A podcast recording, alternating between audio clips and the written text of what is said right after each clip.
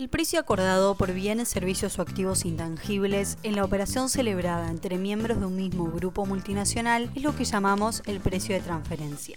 Pero ¿cuáles son los cambios que introduce la ley de reforma tributaria en materia de impuesto a las empresas? Principalmente la ley de reforma tributaria lo que viene a hacer es modernizar el sistema fiscal paraguayo que viene aplicándose desde 1992 sin modificaciones importantes, ¿verdad? El sistema internacional de impuestos sufrió modificaciones de manera muy importante, principalmente a raíz del proyecto BEPS. ¿Qué significan estos precios de transferencia? ¿Es Paraguay un país estable para recibir inversiones? ¿Cuál es la tasa de impuesto a la renta? ¿Qué es el principio de plena competencia?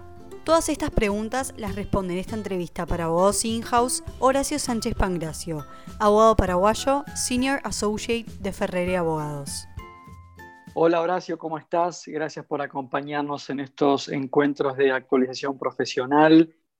Bueno, como bien decía Tamara en su introducción, el objetivo de este encuentro contigo es hablar sobre algunas novedades importantísimas que están habiendo en Paraguay vinculadas con precios de transferencia. ¿Cómo estás, Horacio? Buenas tardes, Augusto. ¿Cómo estás? Muchas gracias por la invitación. Es un placer poder compartir, con ustedes esta tarde. Perfecto. Bueno, un poco para, para poner a nuestra audiencia al corriente de lo que está pasando en Paraguay y que por lo visto son buenas noticias. Este, contanos así en pocas palabras cuáles son los cambios que introduce la, la, ley de reforma tributaria en materia de impuesto a las empresas. Sí, principalmente la ley de reforma tributaria lo que viene a hacer es modernizar el sistema fiscal paraguayo que viene aplicándose desde 1992 sin modificaciones importantes, ¿verdad? El sistema internacional de impuestos sufrió modificaciones de manera muy importante, principalmente a raíz del proyecto BEPS que impulsó la OCDE y efectivamente tuvo un impacto fundamental en la mayoría de los sistemas tributarios de, de los países del mundo. ¿verdad? Paraguay en este contexto está actualizándose con todas estas reformas y está eh, pasando a introducir conceptos de, fiscalía internacional en su sistema tributario interno. En ese sentido, introduce normas de precio de transferencia, normas que evitan la doble tributación internacional para sus propios contribuyentes y adopta criterios de em, eh, renta em, mundial para algunos contribuyentes, especialmente para los contribuyentes que están pagando el impuesto a la renta empresarial, que es un nuevo tributo que básicamente viene a fusionar todos los impuestos a la renta empresariales que funcionaban con anterioridad y afecta principalmente a las personas jurídicas constituidas en Paraguay. Entonces, es una reforma realmente importante, introduce las normas modernas de fiscalía internacional y alinea a Paraguay con eh, la, la, reforma que se está dando a nivel mundial a raíz del proyecto BEPS. Muy interesante. Si, te escuché bien, me decías que desde más o menos el año 1992 Paraguay no tenía una gran reforma impositiva. ¿Te escuché bien? Correcto, sí. Hubieron una serie de, leyes que se dictaron en 2004, 2013, que incorporaron algunos, eh, algunas modificaciones a, a ese cuerpo normativo, pero todavía no se había hecho una reforma estructural completa, como en este caso, a través de la ley 6380 de 2019, a la que me voy a referir como la ley de reforma tributaria, se cambió por completo el sistema fiscal paraguayo y se, se introdujeron normas de fiscalía internacional que, como comenté, eh, ya, incluyen las normas de precio de transferencia eh, de acuerdo con las directrices eh, emanadas de la OCDE y, y, también de acuerdo con las principales normas que, que son el marco del proyecto BEPS. Con lo cual, esto me habilita a preguntarte de que Paraguay es un país que ha solido tener una estabilidad normativa en materia fiscal muy importante, más allá de que no estuviera alineado con principios de la OCDE, lo cierto que estás hablando de casi 40 años sin ningún tipo de reformas sustantivas. Es correcto, sí. Se puede decir que Paraguay desde el punto de vista fiscal y macroeconómico es un país bastante estable de hecho, en, el, 2004 se hicieron unas reformas muy importantes, ¿verdad? Que, que efectivamente eh, dieron incluso mayor, mayor, pudieron dar mayor crecimiento al país, ya que se, se redujeron formalmente las tasas de, del impuesto a la, a la, renta de actividades comerciales, industriales y de servicios, que, que, en esa oportunidad llegan al 30%. Entonces, realmente Paraguay siguió siempre un modelo de, de estabilidad macroeconómica y fiscal que, que, es importante destacar, porque eso permitió un crecimiento importante del Producto Interno Bruto en, en las últimas décadas y gracias a eso obtuvo una estabilidad macroeconómica importante que, que fomentó un ambiente de inversión bastante interesante, ¿verdad? Bueno, sin ninguna duda, ese es un poco el motivo también de esta charla contigo, ¿no? Claramente Paraguay hoy está dando, bueno, hoy no, sino que hace muchos años está dando signos de estabilidad macroeconómica muy, muy importantes y eso ninguna duda trae las inversiones. Hoy, ¿cuál es la tasa, la tasa de impuesto a la renta en cabeza de las empresas? ¿Cuál es la tasa? La tasa es del 10%, La tasa después de la reforma que te comenté fue del 10% y se mantuvo a través de esta nueva reforma en ese 10%. Y después tenés otros impuestos aparte ¿verdad? que se aplican al momento en el que la sociedad decide, por ejemplo, distribuir dividendos, que van a variar dependiendo del lugar de residencia fiscal del, del eh, accionista o cuota eh, titular de la cuota de la SRL. ¿verdad? Entonces, se mantiene en 10%, el IVA también es 10%. De hecho, Paraguay es uno de los países con eh, presión tributaria más baja de la región. Y, ese es un, un, atractivo fiscal que se quiere mantener eh, en el contexto de la reforma.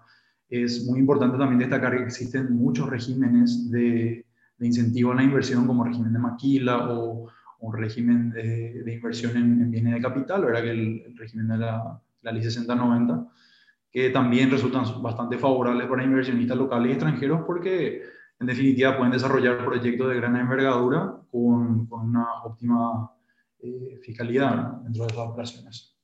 Bien. Entonces, ahora yendo más a, a, esta reforma de precios de transferencia, contanos un poquito qué significa esto de precios de transferencia.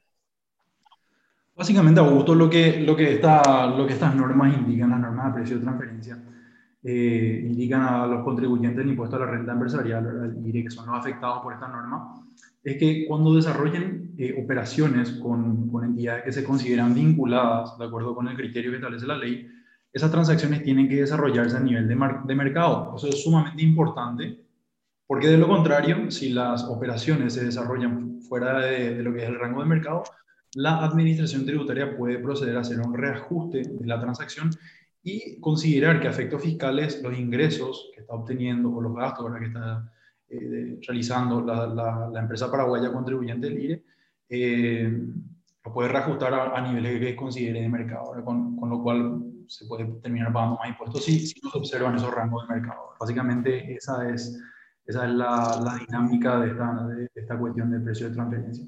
Es decir, que precios de transferencia es un régimen que se aplicaría dentro de lo que es su grupo económico.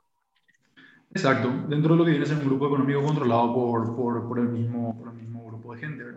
La, la, ley 6380 establece criterios para considerar que, que, que dos empresas son, están vinculadas y, y, en ese contexto desarrolla operaciones controladas, ¿verdad? Y básicamente establece tres conceptos, tres situaciones de las cuales una es bastante clara, una situación es bastante clara y las otras dos son, son un poco más abstractas. Y, y, vamos a tener que ver después en la práctica cómo la administración interpreta eso, la, primera situación que encontramos es si, si, si, una sociedad participa en más del 50% del capital social con derecho a voto de la otra entidad. Y luego las la, la, siguientes dos situaciones serían básicamente cuando una empresa, eh, una entidad tiene la capacidad de influir en las decisiones de la otra entidad mediante el nombramiento de gerentes, directores o administradores. Y la última, la última situación sería eh, el ejercicio de una, por parte de una entidad de, de, una influencia dominante contractual sobre otra entidad, ¿verdad? a través de la cual se pueda definir los derechos de crédito del contribuyente en impuesto a la renta empresarial. Estos últimos dos criterios que te mencioné vamos a tener que conocer un poco más después en la práctica, porque la norma los establece de una manera un poquito abstracta, a diferencia del primer, de la primera situación que te comenté. Pero básicamente, si cualquier empresa paraguaya está dentro de esta categoría con respecto a una entidad que no tiene residencia fiscal en Paraguay o que tiene residencia fiscal en el país, pero si los ingresos que, que se están generando están exentos o no grabados para una entidad, se tienen que aplicar una transferencia sobre todas las transacciones que realicen estas empresas vinculadas, ya que se considera que las eh, transacciones son eh, controladas y por ende hay que observar si es que están o no a rango de mercado. ¿sí?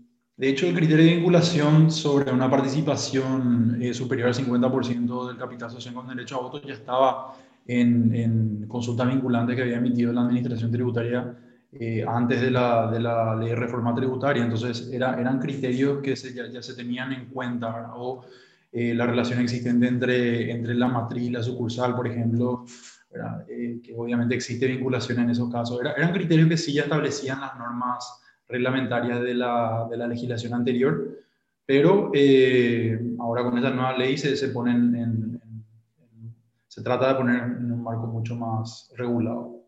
Y contanos un poquito, Horacio, esto del principio de plena competencia. ¿Qué significa esto? Bueno, Augusto, el principio de plena competencia básicamente implica que la, la, transacción controlada, que como dijimos es la realizada entre partes que se consideran vinculadas, eh, se está desarrollando a niveles de mercado. Ahora, ¿y qué quiere decir a niveles de mercado? Que la operación controlada puede ser comparable con una transacción que están realizando dos partes independientes, ¿verdad? Eh, que como en inglés se, denomina arm's length, es decir, a, distancia de brazo, a nivel de independencia. Es decir, a un nivel de negociación que corresponde a un mercado en el cual no hay ninguna, ninguna vinculación entre las partes que desarrollan la operación. ¿sí? Básicamente eso es lo que establece el, el principio de plena competencia, ¿verdad? Y en ese contexto, las partes vinculadas que realizan operaciones controladas tienen que desarrollar sus transacciones como si fuese como si fuesen independientes, ¿sí? es decir, a nivel de mercado. Y para hacer... Este... Sí, adelante vos. No, digo, este principio arm's length, como vos bien mencionás, entiendo que es algo bastante aceptado ¿no? dentro de lo que es normas de principios de transferencia a nivel, diría yo, mundial, ¿puede ser? Exacto, es, bastante aceptado.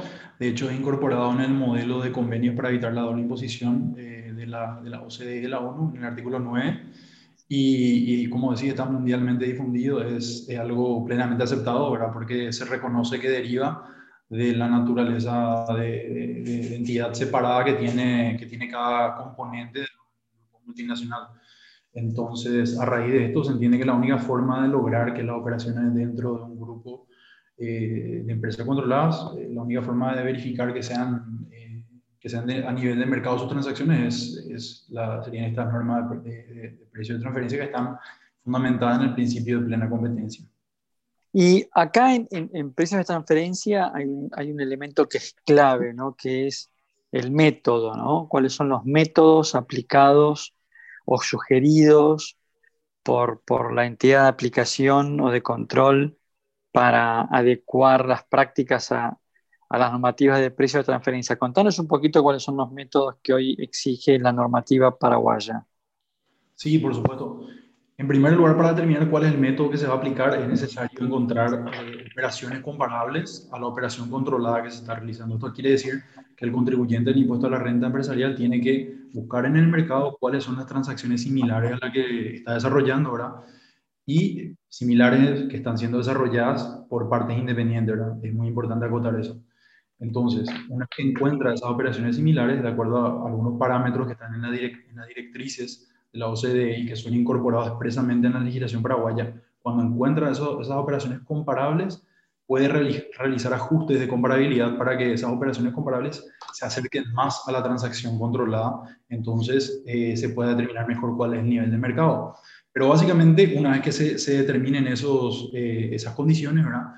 Eh, se tienen que aplicar uno de los métodos que establece la legislación.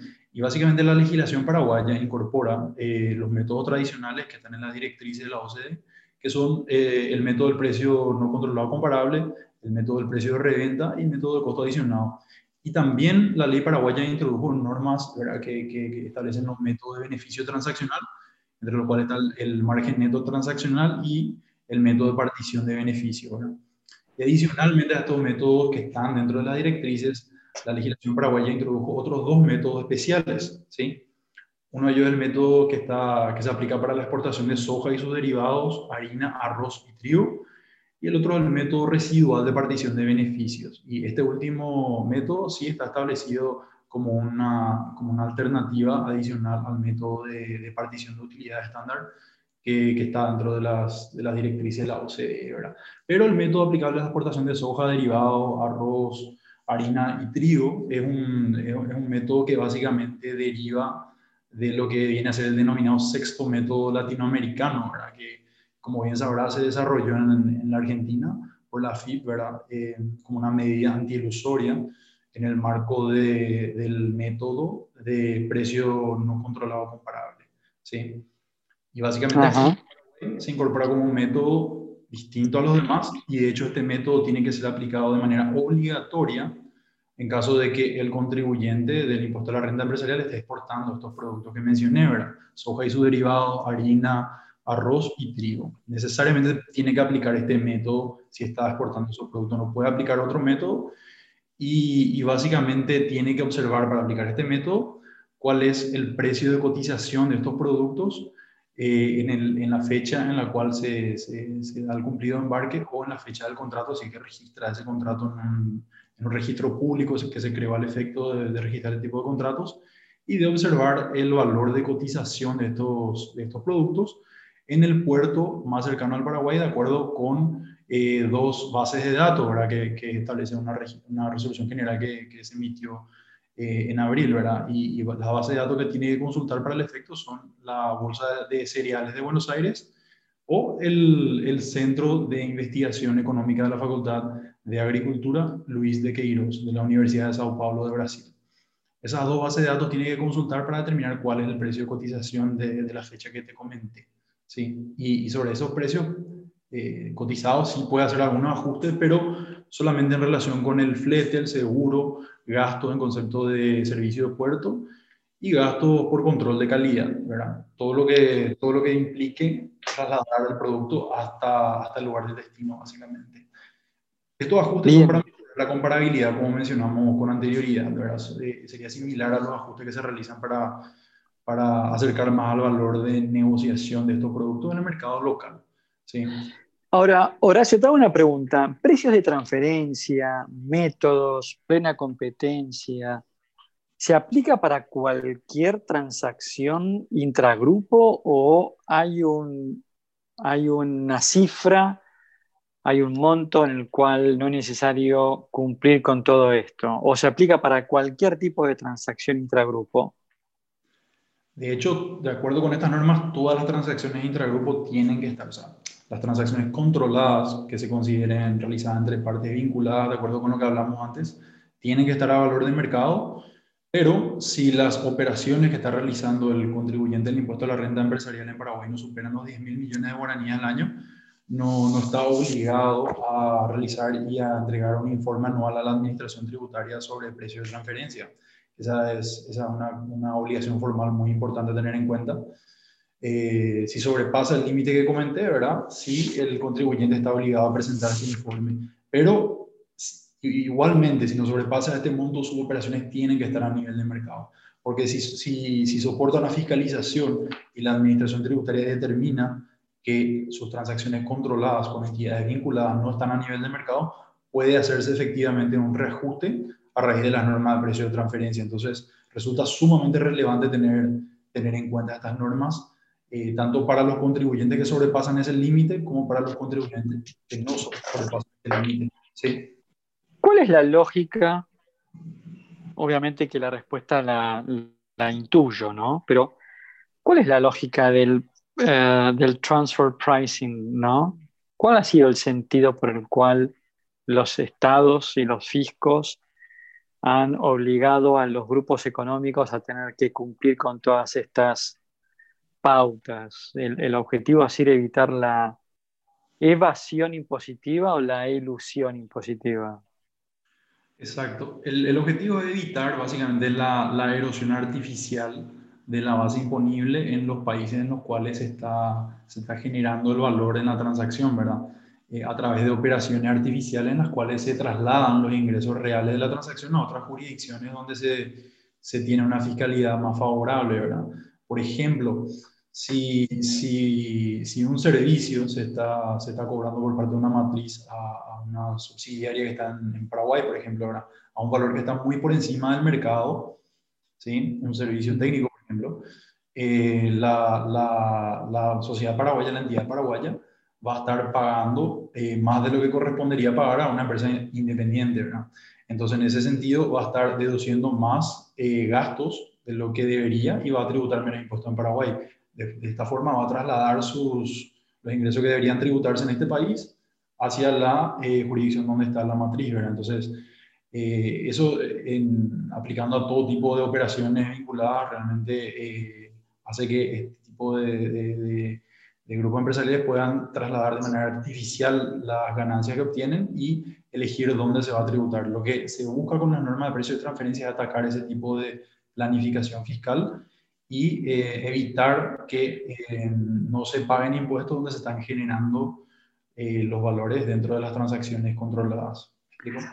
Ahora sí, perfectamente. Ahora, considerando la tasa que hoy el Estado paraguayo cobra a las empresas, que es una tasa de impuesto a la renta del 10%, como bien me explicabas al inicio, y por eso te hice la pregunta, creo que fue la primera pregunta que te hice, es cuál es la tasa con la que graban la renta empresaria, daría la impresión como que Paraguay debería ser como una suerte como de aspiradora de renta de jurisdicciones donde los empresarios cobran, pagan más impuestos, digamos.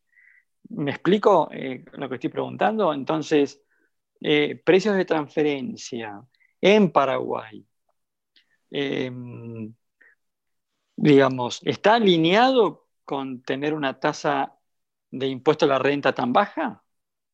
Sí, está, está alineado de igual forma. Paraguay, Paraguay es principalmente un país importador de capital, ¿verdad? Como bien sabes. Em, está alineado igualmente porque en, en, el, en, el, marco de las transacciones internacionales es, es también interesante que, que, el país tenga incorporadas estas normas en su sistema fiscal interno, porque en caso de que, por ejemplo, en el, en el fuera del país, ¿verdad? con países con los que existe especialmente convenio para evitar la doble imposición, si se hacen reajustes eh, a raíz de, de, norma de precio de transferencia, reajustes eh, primarios, podrían hacerse ajuste correlativo en, en, el país y para eso harían falta precisamente las normas de, precio de transferencia local, ¿verdad? Para determinar la, cuál es la rentabilidad que, que se generó aquí.